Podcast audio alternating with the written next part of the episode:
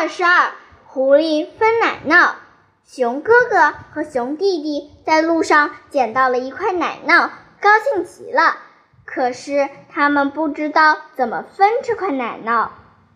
小哥俩开始拌起嘴来。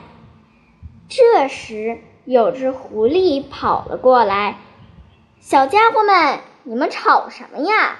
狐狸问道。“我们有块奶酪，不知道该怎么分。”熊弟弟对狐狸说：“这事好办，我来帮你们分吧。”狐狸笑了笑，把奶酪拿过来，掰成了两半。你分的不均，小哥俩嚷着：“那半块大一点。”狐狸仔细瞧了瞧掰开的奶酪，说：“真的，这半块是大一点。你们别急，看我的。”说着，便在大的这半块上咬了一口。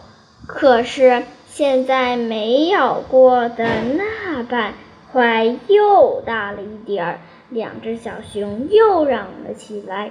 于是狐狸在那半块上又咬了一口，结果第一个半块又大了一点儿。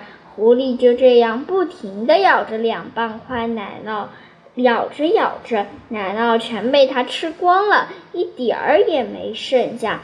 你可真会分！两只小熊生气了。整块奶酪都被你吃光了，小熊，我分的可公平啦！狐狸笑着说：“你们谁也没多吃一口，谁也没少吃一口。”